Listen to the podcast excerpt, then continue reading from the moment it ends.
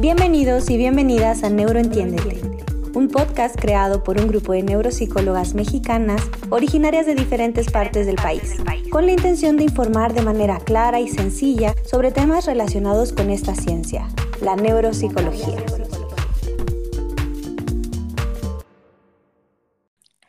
Hola a todos y todas.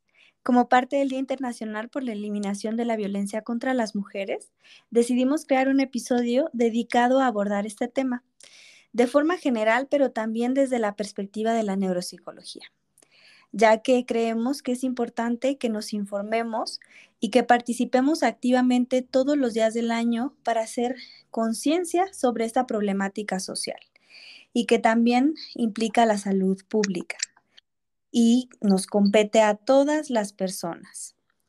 Queremos comenzar hablando de forma general sobre algunos conceptos que son fundamentales para comenzar a comprender este tema. Mariana, ¿quieres comentarnos un poquito sobre qué es la violencia de género? Sí, Andy, con gusto. La violencia de género, bueno, en 1995 la ONU propone su definición como todo acto de violencia sexista que tiene como resultado posible o real un daño físico, sexual o psíquico, incluidas las amenazas eh, o la privación arbitraria de la libertad, ya sea que ocurra en la vida pública o en la vida privada, y también puede ser descrita como cualquier acción o omisión que vulnere la libertad de las mujeres y que sea llevada a cabo por un hombre. Ahora, esto es violencia de género. Ahora, como definición de violencia, es esta acción física o psíquica que se ejerce sobre una persona para incidir en su voluntad y obligarla a ejecutar un acto determinado. Y pues como bien sabemos, viene de formas diferentes. Puede ser física, verbal, psíquica, sexual, social, económica, etc. Ahora, también me gustaría compartirles eh, entre estos tipos de, violencia, también, ah, también se me olvidaba decirles, está la patrimonial, la feminicida, eh, y pueden darse también dentro del ámbito doméstico, familiar, de pareja, laboral, escolar, política institucional y hasta de forma comunitaria. Esto consiste en, un ejercicio de, de poder, básicamente, en donde hay un opresor que usa la violencia para conseguir su objetivo. Y entonces eh, la otra persona se ve sometida y se convierte, este ciclo como de violencia, se convierte en la única salida posible para mantener una situación. Entonces, esto también va desde cómo percibimos a los hombres en nuestra sociedad y cómo somos percibidas las mujeres. Entonces, eh, se supone que los varones son los que ofrecen la protección hacia nosotras y nosotras damos a cambio como esta obediencia y cierto sometimiento. Y entonces ellos de esta forma ocupan una posición de control y dominio, que de repente también se vuelve difícil el, el notarlo, porque está encubierto como de una manera buena, de una manera en la que un hombre eh, protege a la mujer, entonces eso no debería de ser malo. Y por eso es que dificulta la detección de esta parte de que está habiendo violencia. Claro, como la normalización, ¿no? Esto que luego escuchamos. Exacto. Y también, por ejemplo, ahorita que menciona Mariana, eh, el ejercicio del poder, este, hay una persona que es opresiva, que es el hombre, y simplemente las, o sea, las personas que tienen hijos ya tienen ese, esa como razón para no dejar esa situación por los hijos, ya sea que económicamente el hombre las mantenga y los mantenga, o ya sea que haya amenazas de te voy a quitar a los niños. Este, entonces, pues hay muchas razones por las que estas personas que quedan o, permanecen con estas personas que son eh, violentadoras físicamente y psicológica, ¿no? Y algo también eh, que hemos visto, pues es que hay un ciclo de la violencia. Ahí son, son cosas que se repiten, patrones que se repiten. Desde el noviazgo también se pelean, le voy a dar flores y la voy a contentar y vamos a seguir y hasta que haya otra pelea, ¿no? pero en este caso se vuelve más, pues más, digamos, eh, fuerte por la agresión. Y este ciclo de la violencia, pues son comportamientos y actitudes que se repiten, como el ciclo de la lavadora, ¿no? Este, y eh, se compone de episodios violentos intercalados con periodos de culpa. O sea, viene el episodio violento donde hay golpes, hay gritos y después, pues probablemente haya llanto y haya arrepentimiento por parte del sujeto, una supuesta calma y eh, arrepentimiento por parte del agresor. Y como este ciclo hace que se dé esta dependencia emocional, y un sentido de posesión difícil de romper. O sea, ya la mujer sabe que le va a pedir disculpas, que se va a portar bien un tiempo hasta que pase otro evento. Y por lo general son eventos que van, van engrandeciéndose. O sea, pueden empezar con algo pequeño relativamente y van siendo cada vez más grandes. El ciclo de la violencia lo definió esta investigadora estadounidense llamada Leonore Walker en el año de 1979, que trabajaba en un refugio para mujeres que vivían maltrato. Entonces ella este, observó a estas mujeres y observó este ciclo de la violencia. Y em, en este ciclo ella estableció la forma cíclica que se manifiesta y reproduce la violencia en la pareja y cómo este ciclo pues da respuestas a ciertas preguntas. Por ejemplo, ¿por qué la mujer agredida no deja a su agresor?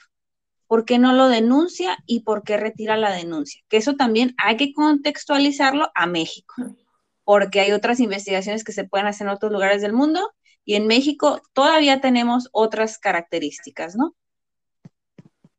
Claro, justo este ciclo de la violencia pues nos ayuda a comprender, ¿no? Sobre todo cómo es que se van dando estas conductas entre, em, como ustedes dicen, el agresor y la sobreviviente o la víctima, como solemos llamarla.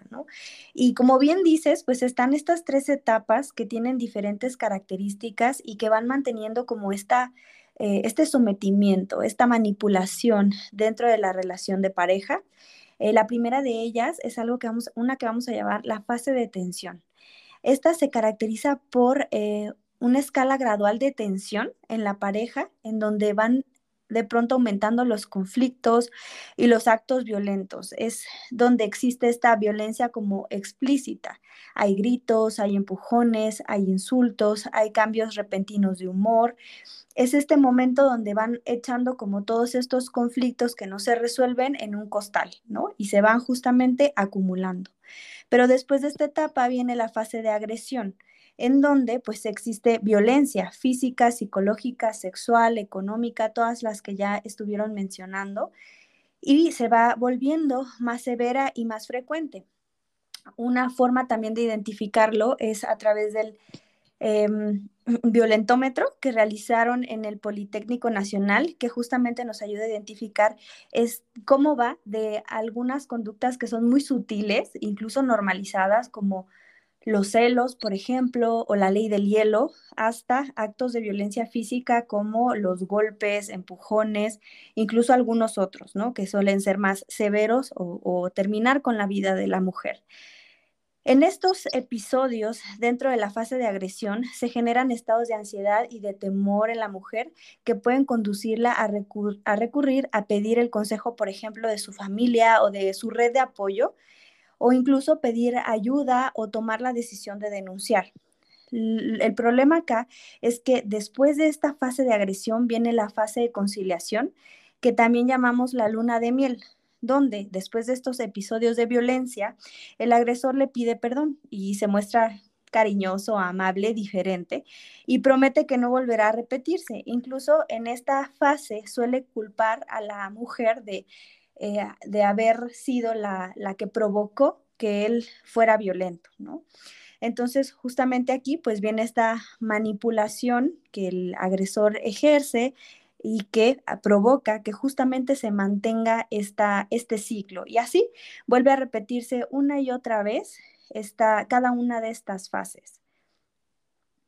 Qué interesante, Andrea, que lo que nos comentas, porque normalmente lo vemos aplicado en la vida cotidiana, pero creo que es importante el destacar como este ciclo, ¿no? Y lo que decía también Lulu de que normalmente nos preguntamos, pero ¿por qué no lo deja? ¿no? ¿Por qué la mujer no se va de, de la casa y lo deja, que no es solamente el irse.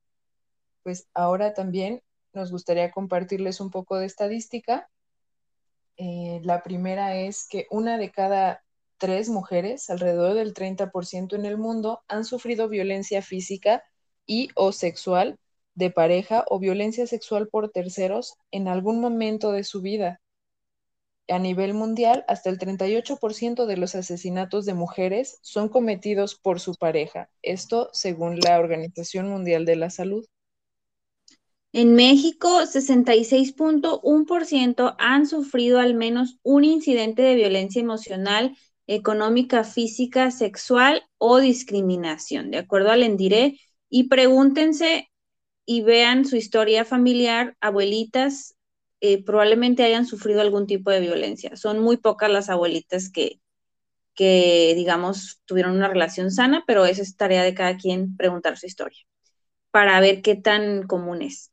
Y el 7.6% de las mujeres opina que las mujeres que trabajan descuidan a sus hijos e hijas e hijos, que es parte pues de, del maltrato de, que se va logrando, ¿verdad? Sí, justo como parte de esta eh, encuesta nacional de relaciones en los hogares, hacen este contraste, como tú me mencionas, Lulu, de cómo es que el 7.6 de las mujeres opina esto y en contraste el 66, 69.6 de las mujeres opina que ellas deben ser igual de responsables que los hombres en traer dinero a la casa, ¿no? Existe como esta contradicción entre sí te toca, pero también te toca lo otro, este doble, doble, doble rol, ¿no? Que las mujeres tenemos que cumplir.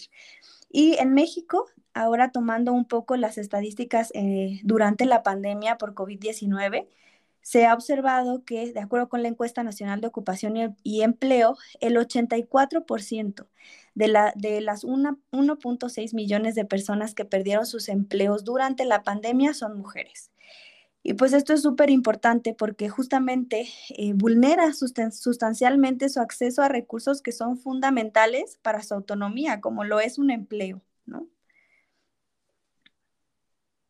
Claro, y entonces, eh, además de, esta parte, también viene la cultura, como lo mencionábamos al inicio, y, la sociedad, que de alguna forma eh, estábamos acostumbradas y acostumbrados a creer como en, esta parte de que los hombres, eh, por ciertas cuestiones de, de vida y historia de vida, pues se hacían violentos y entonces era como cierta característica de alguna forma. Entonces, eh, iba esta, esta como teoría, iba fortaleciendo el control que el hombre debía de ejercer sobre la mujer. También en, en parte como la forma de interacción, ¿no? esta parte de como dominio, de la conquista y todo, todo este, todos estos factores eh, que se vienen cuando se inicia una relación y ya cuando están dentro de la relación. Entonces,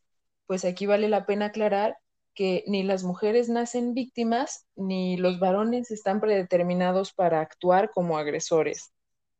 De hecho, los estereotipos sobre cómo deben comportarse o cómo debemos comportarse, pues se van eh, reforzando con esta conducta que ya está como de alguna forma como si estuviera predicha.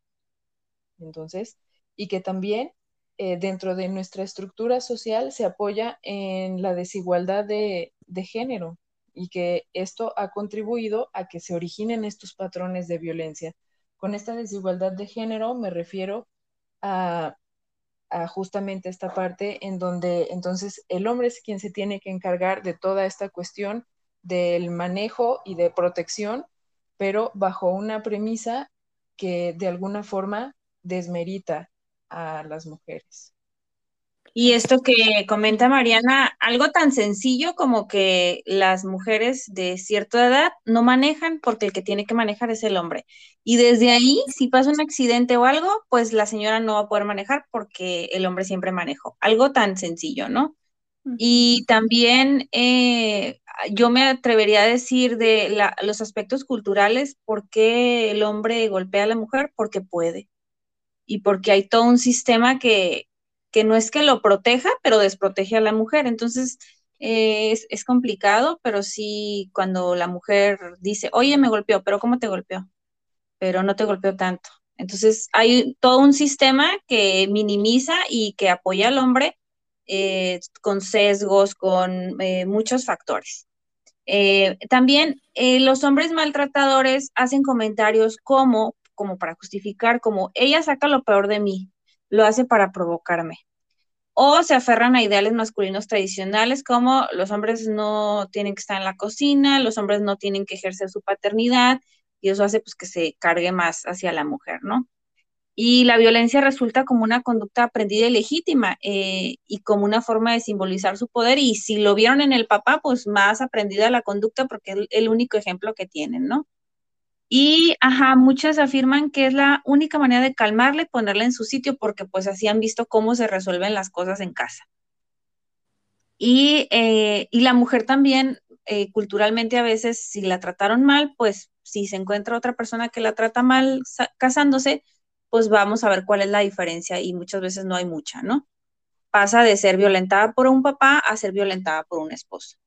Claro. Eh, y el, el papel de la familia, el, el, patriarcado, el sistema social del patriarcado integra un mensaje claro que afirma que los más poderosos se hallan en su derecho de dominar a los menos poderosos y que la violencia se contempla como una herramienta válida y necesaria. Entonces, lo que acabo de decir, pasa de ser violentada por el papá a ser violentada por el esposo, y ya es algo a lo que puede estar acostumbrada y este, y sí, o sea, algo tan sencillo como que al hombre se le tiene que servir primero, eh, que no debería ser un problema, pero cuando hay esta desigualdad, pues siempre va a ser un problema, ¿no?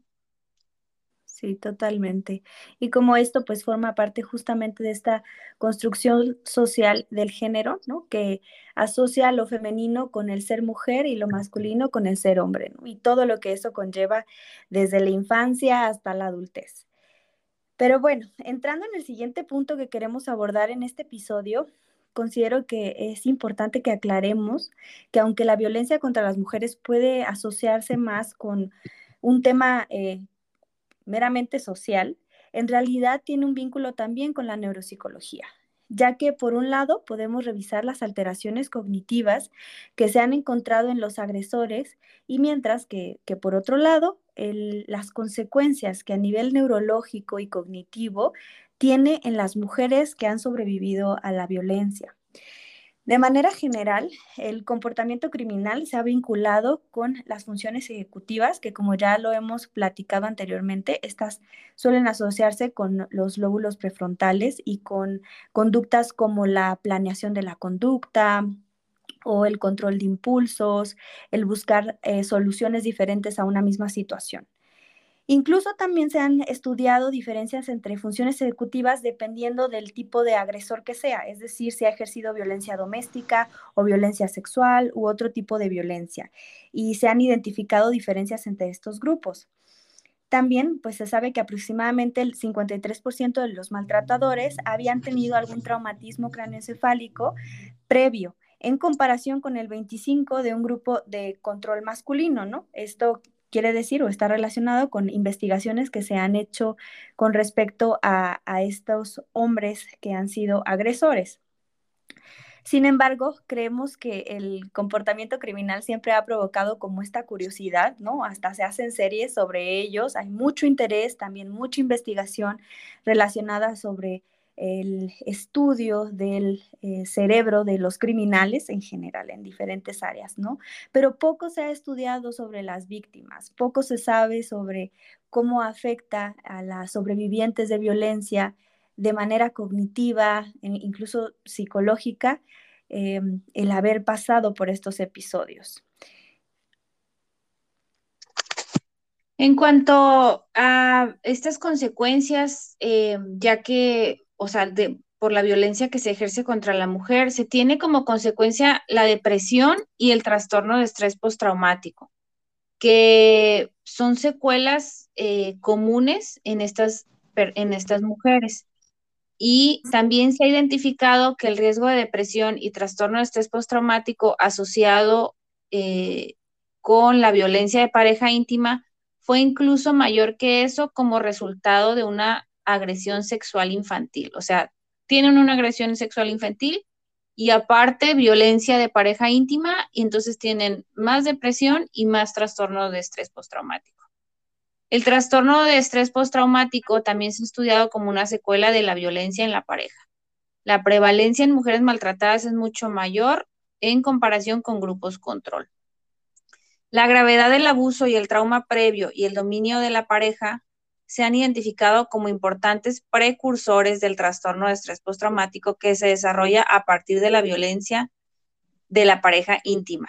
Las mujeres que sufren violencia en el ámbito doméstico manifiestan alteraciones en su salud mental, entre ellas este trastorno de estrés postraumático, que consiste en precisamente este, estos eventos estresores se repiten y los sienten como que los están volviendo a vivir a partir de estímulos relacionados con estos eventos.